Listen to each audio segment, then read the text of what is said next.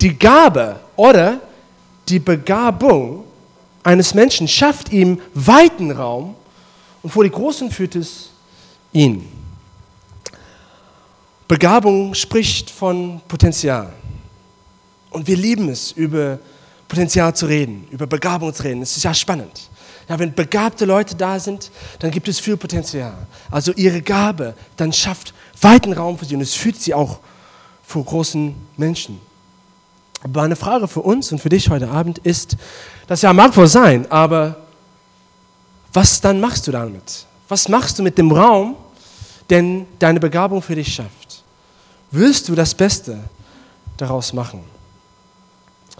Und ich muss euch nicht überzeugen, dass es so viele begabte Leute gibt in diesem Welt, in diesem Leben, die trotz ihrer Begabung das einfach nicht packen im Leben. Ich habe hier so ein paar Leute so ausgesucht, also alle begabte Leute, super begabt, aber irgendwie ihr Leben hat nicht in Erfolg geändert.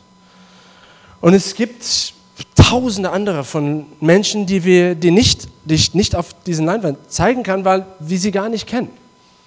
Sie waren so begabt, aber die haben überhaupt nichts mit ihrem Leben gemacht. Ein sehr guter Freund von mir, sein Bruder, seine Eltern haben seinen älteren Bruder die Resultate von seinem IQ-Test mitgeteilt. Und das eigentlich soll man niemals machen. Echt, niemals. Ist, und er war ein Genie. Laut dem IQ-Test war er ein Genie. Und er wurde dann als Teenager, das, das, es wurde ihm mitgeteilt. Und ab dem Punkt hat er einfach in seinem Leben ausgechillt und wenig gemacht, weil er dachte, ja, ich bin ein Genie. Und er dachte, dass seine Begabung, seine Intelligenz alleine den Weg für ihn bahnen würde.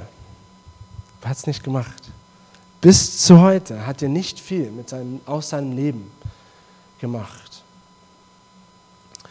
Ich glaube, und das Leben von vielen zeigt uns, dass Begabung alleine nicht reicht. Es reicht nicht, alleine begabt zu sein. Egal wie begabt du sein magst. So die Frage dann für uns ist, was bleibt dann noch übrig? Was ist der Stoff, den wir noch brauchen, zusätzlich, um es im Leben zu packen? Und das werden wir heute Abend betrachten. Unser Thema heute Abend ist reifer. Und ich habe meine Predigt den Titel gegeben, die reife Kirche. Wir haben letzte Woche die herrliche Kirche angeschaut und heute die reife Kirche. Wir befinden uns gerade jetzt in der Mitte unseres Predigtreihes, unserer Predigtreihe, Kaleidoskop. Und in dieser Predigtreihe, wir, wir nehmen eine Reise durch den Epheserbrief. Der Epheserbrief ist ein super Brief, weil es uns ein sehr breites Spektrum von theologischen Wahrheiten gibt. Und deswegen haben wir diese Reihe Kaleidoskop genannt, weil es ist wie ein Kaleidoskop. Also es gibt so viele theologische Wahrheiten in diesen Brief eingequetscht. Ihr müsst es bestimmt mal lesen. Es ist richtig krass. Ich lese es auch mal gerade durch. Und obwohl ich das zum x-ten Mal jetzt lese, ich bekomme jedes Mal was Neues heraus. Es ist wie ein Kaleidoskop. Du drehst es und jedes Mal siehst du was Neues. So, wir haben in dieser Reihe verschiedene Themen angeschaut. Das erste Thema war Gottes rettende Gnade. Dann haben wir unsere Identität in Jesus Christus angeschaut. Letzte Woche die herrliche Kirche. Und diese Woche die Reifekirche oder Reife betrachten wir heute. Und wir haben das auch schrittweise jedes Kapitel dann unter die Lupe genommen.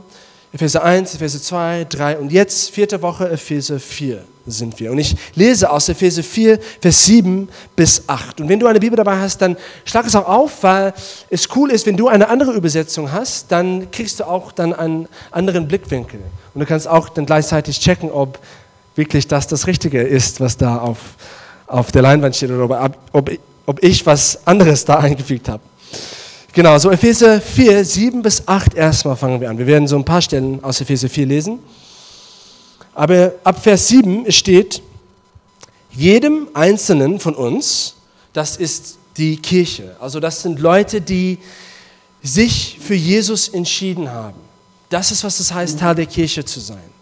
Um Teil der Kirche zu sein, musst du nicht, es, es reicht nicht genug, dich einfach ein Christ zu nennen. Ja? Du musst auch eine lebendige Beziehung mit Jesus haben. Glauben, dass das, was er am Kreuz gemacht hat, für dich zählt. Dadurch bist du gerettet und dadurch kommst du in eine Beziehung mit Gott und auch mit einer in eine Beziehung mit seinem Volk, nämlich die Kirche. So, genau, Vers 7. Jedem Einzelnen von uns hat Christus einen Anteil an den Gaben gegeben. Ja, jeder von uns hat einen Anteil an bestimmten Gaben, die er, die Jesus in seine Gnade geschenkt hat. Jedem hat er seine Gnade in einem bestimmten Maß zugetan, also in einer bestimmten Art und Weise ist jeder begabt. Und darum heißt es in der Schrift, als er im Triumphzug zur Höhe, also das ist in den Himmel hinaufstieg, hat er Gefangene mit sich geführt und Geschenke oder Gaben an die Menschen verteilt. Also Jesus hat Gaben an seine Gemeinde verteilt. Das heißt, wenn du Teil der Kirche bist, bist du begabt. Du bist begabt. Und das ist eine tolle Nachricht. Das ist ja cool. Aber jeder von uns hat das in einer bestimmten Art und Weise. Das heißt, deine Begabung, Benny, sieht nicht das gleiche aus wie meine Begabung. Es ist so wie, man könnte es betrachten, so wie ein Fußballteam. Ja? Du hast verschiedene Positionen, verschiedene Funktionen in einem Fußballteam. Du hast so die Stürmer und die schießen den Ball und du hast die Abwehr und die verteidigen und du hast dann die Mittelfeldspieler und die, ja, die rennen einfach viel. Immer hin und her. Aber wenn du eine ein Spieler außer seiner Funktion irgendwo stellst auf dem Feld, dann hast du Pech. Zum Beispiel, wenn du Thomas Müller nimmst und ihn im Tor stellst, als Torwärter, dann da wirst du auch keine guten Resultate daraus haben. Also du wirst ihn wirklich vorne haben, äh, als, als Stürmer. Jeder hat eine bestimmte Begabung und jeder soll in seiner Funktion auch arbeiten und tätig sein. Und was stimmt für ein Fußballteam, stimmt auch für die Gemeinde. Und Jesus wusste das in seiner Weisheit.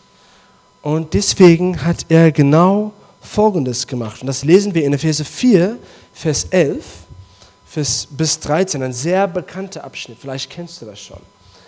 Genau, er, das ist Jesus. Er ist, er ist nun auch derjenige, der der Gemeinde Gaben geschenkt hat, haben wir gerade jetzt eben gelesen. Aber er hat ihr, jetzt kommen die Gaben. Er hat ihr die Gemeinde die Aposteln gegeben, die Propheten, die Evangelisten, die Hüten und Lehrer.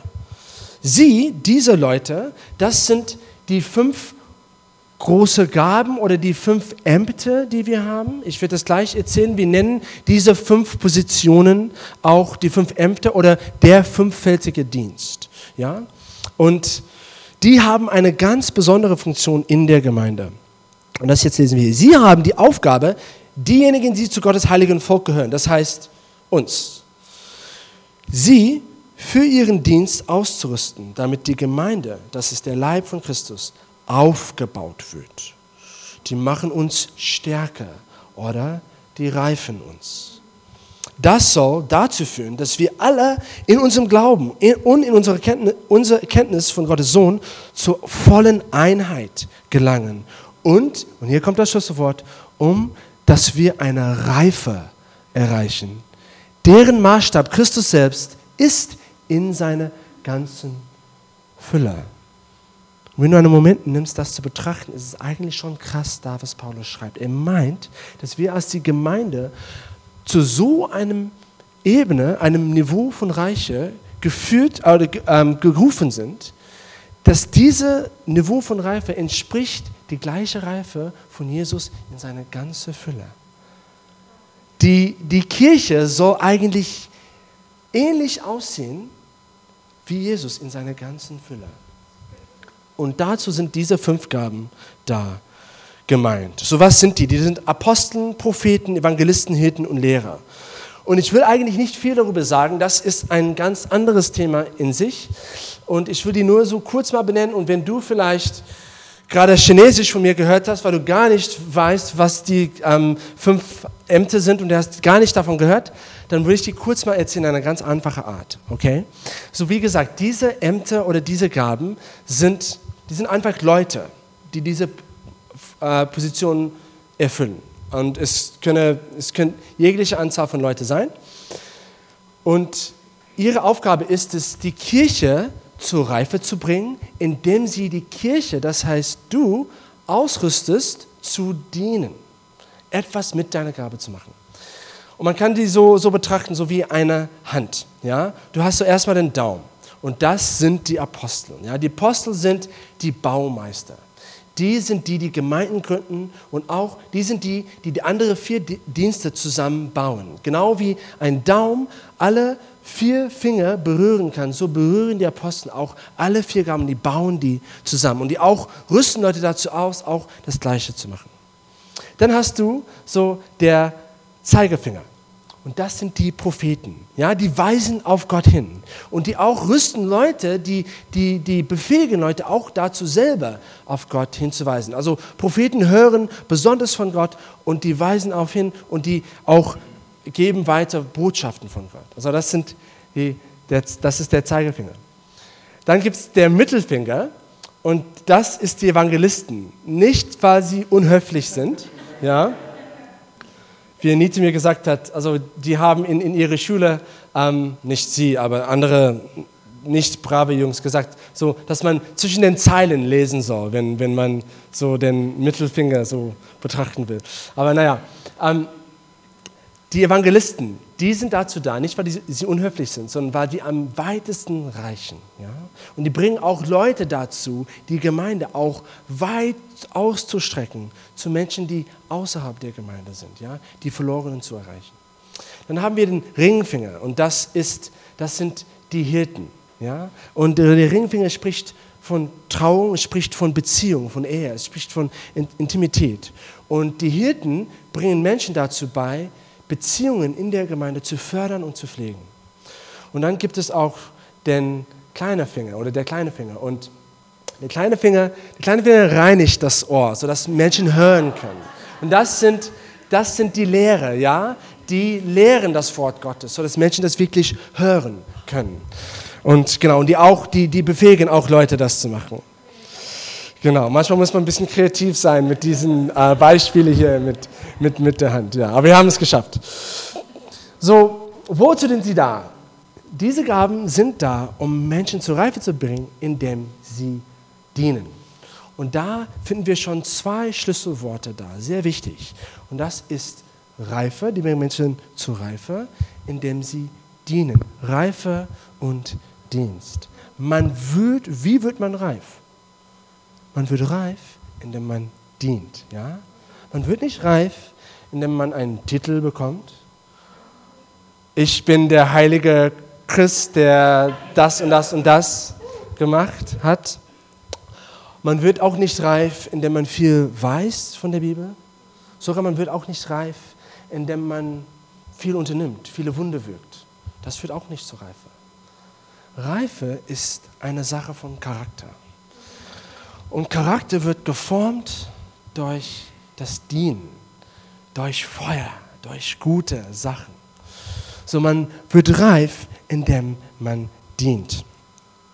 So egal was für Gaben du hast, du bist gerufen, mit deiner Begabung anderen zu dienen. Weil in der Definition von Dienst ist auch mit eingehalten das Konzept von anderen. Ja, ich kann, also ich, ja, ich könnte mir selbst dienen, aber dann bin ich ja kein Diener, wirklich, also in dem Sinn. Um ein Diener zu sein, musste ich auch anderen dienen. Also dieses Konzept von Community, von Gemeinschaft ist schon mittendrin in dem Konzept von Dienen. Und, und wie, wenn man darüber nachdenkt, also über Beziehungen, über anderen zu dienen, was ist die engste, tiefgehendste Art von Beziehung? Ich glaube, das ist Familienbeziehungen. So wenn Dienen eng mit, mit, mit, mit anderen und mit Beziehungen ähm, gebunden sind und wenn die engste Art von Beziehung Familienbeziehung ist, dann könnte man sagen, die weiseste Art, in der man dient, in einer geistlichen Art und Weise, ist, in der man durch geistliche Familie dient. In der man dient in einem Zusammenhang von engen, tiefgehenden Beziehungen. Und wir sehen eigentlich, dass das genau ist, was Jesus eigentlich im Blick hat, als er die Gemeinde sozusagen schuf. Wir sehen in der Frühgemeinde, beziehungsweise im Neuen Testament, dass Christen immer in einem Zusammenhang von geistlicher Familie gedient haben. Ja? Also die Kirche ist gedacht als eine geistliche Familie. Wir sind keine Institution, wir sind Menschen, die zueinander gehören. Wir sind Gottes Familie. Und das steht in Epheser 2, Vers 19 und 20. Wir sehen da, dass erstmal die Kirche wie ein Familienhaus funktioniert, mit Gott als der Vater und, es ist, und wir sind dann die Geschwister und wir sind gebaut, gebaut auf das Fundament von den Aposteln und Propheten. Aber wir sehen auch, dass im Neuen Testament Leute auch einander in einem Zusammenhang von geistlicher Familie gedient haben. Zum Beispiel Jesus in Johannes 13 spricht davon, er sagt, liebe Kinder, ein neues Gebot gebe ich euch. Liebe Kinder, also er spricht schon zu einer Familie, zu Geschwistern. Ein neues Gebot gebe ich euch, liebt einander, wie ich euch geliebt habt. Also wir sind gerufen, in einem Zusammenhang von geistlicher Familie einander zu lieben, einander zu dienen. Und nicht nur das, wir sind auch gerufen, wenn wir das, das Neue Testament anschauen, aus einem Zusammenhang von geistlicher Familie heraus die, der Welt zu dienen. In Matthäus 5, Jesus spricht von dem Licht und er sagt, wenn du ein Licht hast, Du stellst es nicht unter so einem Becher oder unter einem Kugel, sondern du stellst das auf einen Lampenständer, sodass das Haus, erstmal das Haus, das ganze Licht sehen kann. Das spricht von Gottes Haus, ja, Zusammenhang in Gottes Haus zu dienen. Aber dann aus das heraus, er sagt, sodass das ganze Haus das Licht sehen kann. Ebenso lasst euer Licht leuchten vor allen Menschen. Also aus dem Haus kommen wir heraus und wir gehen in die Welt um der Welt zu dienen. So das ist die weiseste Art und Weise, wie wir zur Reife kommen, ist in einem Zusammenhang von Gemeinschaft. Aber das verstehen wir heute nicht so gut. Wir mögen es, unabhängig zu sein. Wir mögen es, besonders wenn es um Begabung geht, dass wir unseren eigenen Weg mit Gott gehen, alleine. Oder dass wir was Eigenes schaffen. Oder, oder wir brauchen keine anderen Leute. Und wir in der westlichen Kultur haben das Verständnis von Gemeinde und Gemeinschaft irgendwie nicht so gut. Aber wir sehen hier in der Bibel, dass das ist das, was Gott, Gott ruft uns dazu. Und ein Bild, was, was für mich, eins der Bilder in der Bibel, was mich das, diese Idee am besten zum Ausdruck bringt, ist ein Bild aus dem Alten Testament. Das ist ein Bild von, wo man dient zusammen in engen Beziehungen. Und das ist das Bild von einem Mann, Elisa. Das ist der mit der Glatze. Er, eigentlich lustige Geschichte, äh, das kannst du lesen über. Er hat ähm, paar, äh, in der Bibel ein paar Jugendliche haben ihn so, so lustig gemacht wegen seiner Glatze. Und er hat sie angeschaut und, und, und, und hat sie verflucht. Und dann Bären kamen aus, aus die Wald und haben diese Leute wirklich ja, gefressen. Das war ziemlich krass. Aber das ist nicht das Thema für heute Abend. Nur zu sagen, er ist so der Glatze. Und er, er steht da am Ufer von dem Fluss Jordans und er beobachtet seinen Mentor Elia die in den Himmel hinaufgeht, hinaufsteigt und ist getragen auf ein Wagen und Pferden von Feuer. Und er schreit, Elisa, voller Sorgen. Er ist traurig und er schreit, mein Vater, mein Vater, du beschütze und führe Israels. Er will nicht, dass sein Mentor von ihm weggenommen wird. Und es steht hier, das ist in 2. König 2, Vers 12. Und es steht hier, es ist so schön, wie das ausgedruckt wird, wie es hier geschrieben wird. Er, er schreit und er will nicht, dass, dass, sein, dass sein Mentor äh, Elia weggeht. Aber hier steht es, doch, doch schon war alles vorbei. Aufgewühlt, voller Emotion, aufgewühlt, packte Elisa sein Gewand und riss es in zwei. Und im Alten Testament, damals in der damaligen Kultur, wenn man sein Gewand oder seinen Mantel in zwei Stücken gerissen hat, war das ein Zeichen von tiefsten, tiefsten Trauer. Er war super traurig. Und hier müssen wir die Frage stellen, warum die große Emotion in dieser, in dieser Stelle? Warum so viel Trauer? Warum so viel tiefe Emotionen? Und der Schlüssel dazu kommt durch das Wort, den Wortauswahl von Elia, weil er Folgendes sagt. Er, er nennt, sorry, von Elisa. Elisa nennt Elia nicht sein Leiter und er nennt ihn auch nicht sein Mentor, obwohl er sein Mentor war, sondern er nennt ihn Vater. Vater. Und wir sehen schon da, dass diese Beziehung auf die Familienebene ist. Super, super tief und tiefgängig. Aber interessanterweise, Elisa war ein sehr, sehr begabter Mann. Sehr, sehr begabt. Er war direkt von Gott ausgewählt als der Lehrlinge oder der Nachfolger von Elia. Und wenn du ein bisschen von der Bibel kennst, dann weißt du schon, dass Elia eins der größten Propheten war im Alten Testament. Eigentlich, es gibt zwei großen Propheten im Alten Testament. Das waren Mose und Elia. Und die beiden sind mit Jesus erschienen auf der, dem Berg der Verklärung. Ja? Die sind die zwei großen Figuren. Also du musst schon wissen, wenn, wenn Elia jetzt auf die Suche geht nach einem Nachfolger, nach einem Lehrling, dann ist das schon eine große Sache. Und es gab schon eine Schule von 50 Propheten. Und ich glaube, ein paar von ihnen haben schon erwartet, dass sie der Ausgewählte sein würden. Aber er ist nicht zu ihnen gegangen. Er ist überhaupt nicht zu einem damaligen Propheten gegangen, sondern er ist zu einem Bauer gegangen. Wenn heute diese Geschichte stattfinden würde, wäre es zu einem Geschäftsmann. Jemand überhaupt nicht in der Gemeinde. Dieser Mensch war Elisa.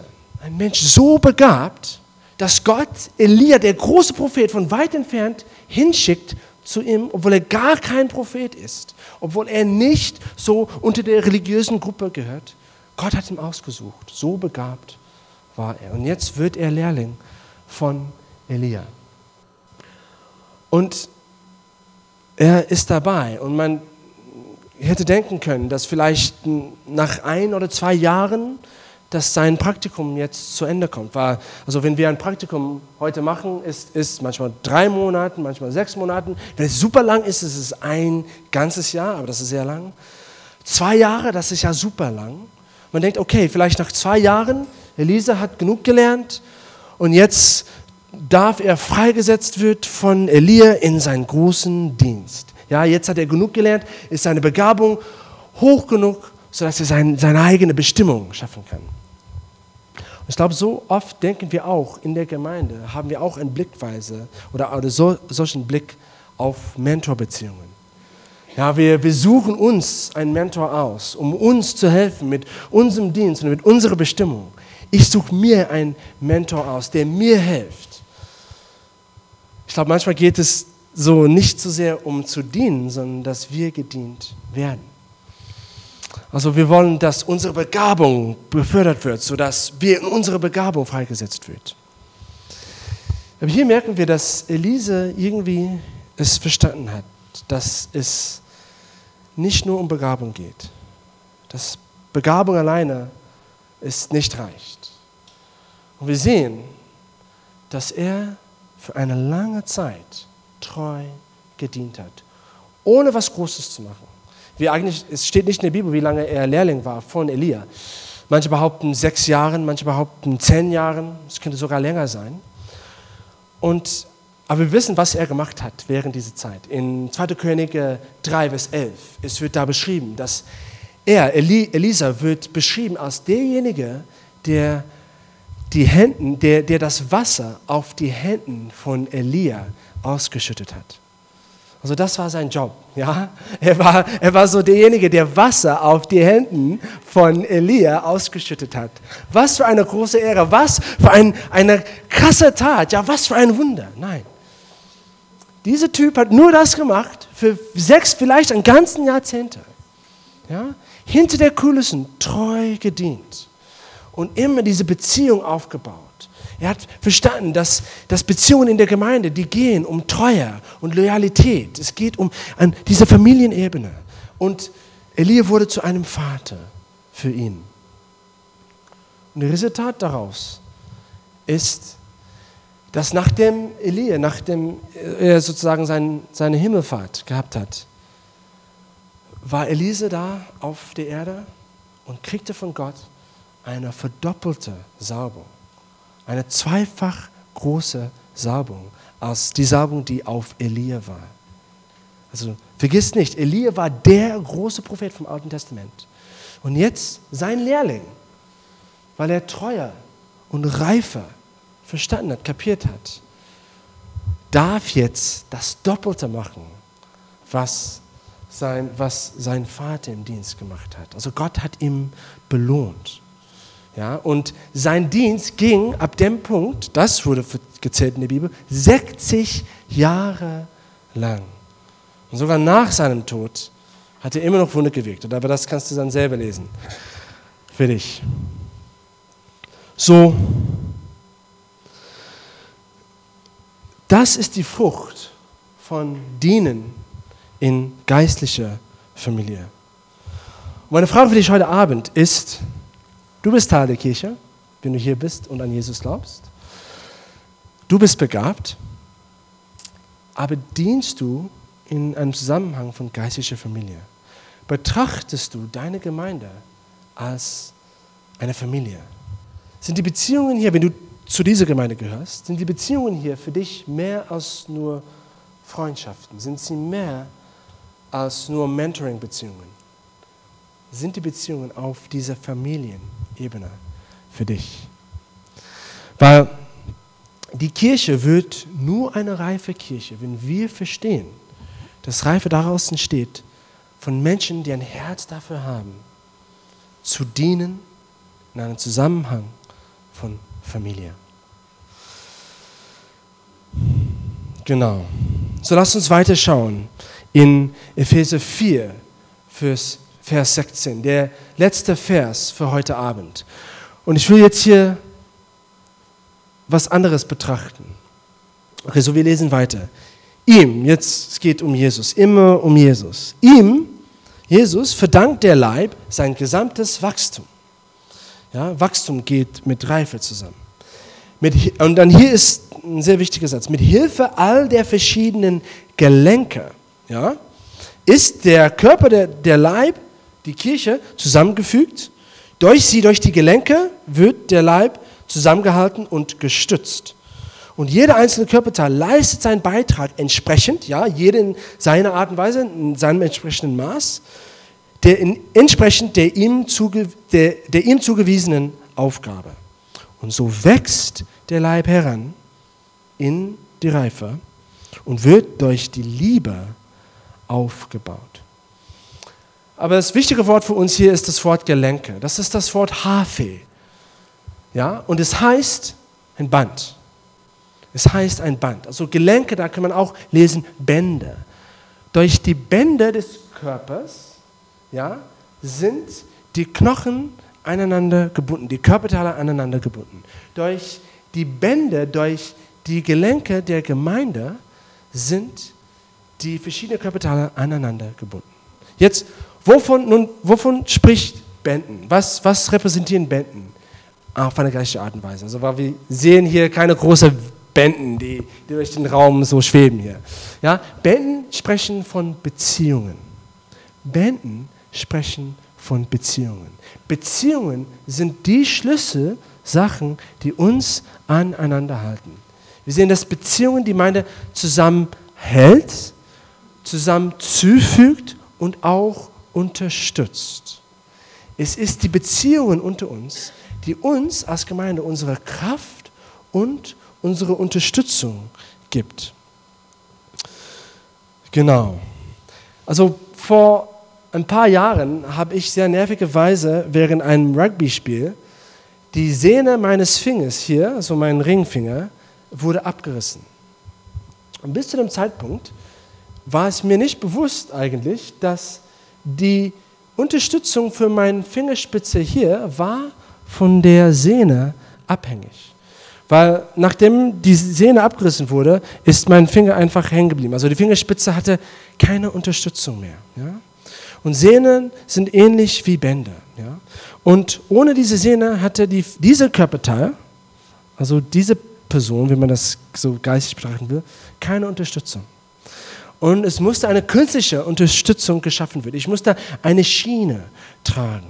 Aber diese Schiene war total nervig. Ich musste es acht Wochen lang tragen, während die Sehne sich zusammengenäht hat. Und es war total blöd. Also es hat eine Unterstützung gebildet, aber es war blöd, weil ich meine Finger nicht mehr so, ähm, es war nicht mehr flexibel. Also ich konnte es nicht mehr nutzen eigentlich. Und nicht nur das, sondern auch die Haut darunter wurde matschig und weich und äh, weich und, und, ziemlich stinkig eigentlich. Und es musste es entfernen und, und immer wieder so sauber machen. Also diese künstliche Art von Unterstützung, die nicht organisch war, hat nicht so gut funktioniert. Und daraus habe ich was gelernt. Die beste Art von Unterstützung ist organisch. Bänder stehen für Beziehungen. Beziehungen sind wichtig in der Kirche. Vor allem erstmal die Beziehung im Körper zum Kopf. Das haben wir letzte Woche angeschaut. Jesus ist der Kopf. Und das, deine Beziehung zu Jesus, ist von ultimativem Wert. Wenn du keine Beziehung zu Jesus hast, dann bist du wie ein Körper ohne Kopf. Du bist ein Monster. Du bist tot. Du bist nicht lebendig. Leute, es geht nicht ohne den Kopf, ohne die lebendige Verbindung zum Kopf. Also das ist die erste Beziehung, die uns Unterstützung gibt. Und wenn du keine lebendige Beziehung zu Jesus hast, all die Beziehungen, all die Freundschaften, die dicksten Freundschaften in der Gemeinde, können dir nicht helfen. In einer Krise werden die nicht genug für dich sein. Du brauchst Jesus. Aber nicht nur das, wir brauchen auch einander. Es gibt auch die Beziehungen unter uns, die Bände. Und die sind auch wichtig. Bände auch sprechen von reifer. Es ist eigentlich interessant, als wir haben so neulich eine wunderschöne Tochter bekommen und da ähm, forscht man solchen bestimmte Sachen, wenn man so ein Baby bekommt. Und ich habe dann herausgefunden, dass von den Körperteilen ich weiß nicht, ob ihr das wusstet, aber das Baby im Mutterleib, eine der letzten Körperteile, der gebildet wird von einem Baby, eine der letzten, sind die Bänder. Die kommen ganz am Ende von der Reihe, danach kommen nur die Retinas und die Lungen. Ja? Aber die Bänder kommen ganz am Ende. Die kommen in der reifen Phase von dem Fötus. Also die sprechen da von Reife. Die Bänder kommen am Ende. Ja? Also Bände sprechen Beziehungen, kräftige Beziehungen sprechen von Reife. Und es ist so wichtig, dass wir unsere Beziehungen auch mit unseren Begabungen verbinden. Also am Anfang habe ich gesagt, es gibt so viele begabte Menschen in diesem Leben. Aber Begabung alleine reicht nicht. Elisa hat das verstanden, hat es kapiert. Und sein Leben war ein riesengroßen Erfolg. Ja, 60 Jahre lang gedient, alleine, doppelte Salbung als sein Vorgänger Elia. Und es ist, es ist interessant, in den Körper, du hast Muskeln und Muskeln reden von Kraft. Ja? Muskeln, denke ich, rede von Gaben. Ja? Die sind, die sind die, das Potenzial, die Kraft, die wir haben. Aber Muskeln funktionieren nicht ohne Bänder und ohne Gelenke und ohne Sehne. Mein Neffe, ähm, Michael oder Anitas Neffe Michael, ist körperlich behindert und er kann sich nicht gut so gut bewegen. Er kann nicht laufen, er kann nicht stehen. Und eins der Kernprobleme bei ihm sind seine Bänden. Ja? Seine Muskeln sind da, seine Knochen sind da, aber seine Bänden halten seine Muskeln nicht unter genug, unter genug Spannung. Und weil sein Körper nicht genug Spannung hat, ist es, sein Körper ist körperlich behindert. Und das spricht, das ist genau ein Bild von der Gemeinde ohne gute Beziehungen, ohne Bänden. Unser Potenzial ist so gut wie gar nichts. Und Leute, es ist so wichtig, dass in unserer westlichen Kultur, wo wir verliebt in Begabung sind und in Bestimmung und in mein Leben und in meine Bestimmung, dass wir auch verstehen, dass Gaben ohne familiäre, enge Beziehungen zu nichts führen, letztendlich. Die weiseste Art und Weise, wie Gott baut, ist durch Beziehungen. Beziehungen geben uns Flexibilität als Gemeinde. Die Gemeinde, die Form der Gemeinde kann sich ändern. Aber die Beziehungen bleiben. Ja? Auch wenn die Form eines, einer Gemeinde sich ändert, sind wir immer noch sicher, weil wir enge Beziehungen miteinander haben. Beziehungen zueinander auch tragen uns durch schwere Zeiten. Wenn eine Gemeinde durch eine schwierige Zeit geht, ist es die Beziehungen erstmal zu Jesus, aber auch untereinander, die uns stark halten. So meine Ermutigung, auch meine Herausforderung für dich heute Abend, während wir schließen, ist, lass uns nicht in den Fall der Begabung hineinfallen. Leute, das ist eine Falle. Es ist eine Falle. Lass uns dagegen verstehen, dass Reife eine Charaktersache ist. Reife besteht nicht aus nur Begabung. Es besteht aus einem Herz, das seine Gaben nimmt und anderen dient, dass wir einander in einem Zusammenhang von Familienbeziehungen dienen. Das ist genau wie Elise das gemacht hat. Das ist genau wie die großen Helden der Gemeinde das gemacht hat. Das ist genau wie du das machen sollst. So, wenn du das Gefühl hast, dass du vielleicht ein bisschen so von diesem Weg abgekommen bist, vielleicht ein bisschen zu sehr auf deine eigene Bestimmung oder dein eigenes Leben oder deine eigenen Begabungen konzentriert bist, oder wenn du das Gefühl hast, dass du ein bisschen unabhängig bist, dass, dass, dass du merkst, wenn du ganz ehrlich mit dir selbst bist, dass, dass es dass für dich es noch einen Schritt braucht, um dich wirklich in eine Familie oder dieser Familie, diese geistige Familie reinzubringen, dann möchte ich für dich beten. So lass uns zusammen beten.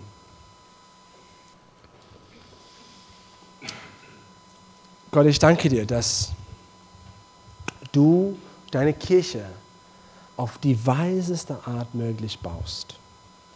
Gott, du baust die Kirche organisch, durch Beziehungen erstmal zu dir, aber auch zueinander.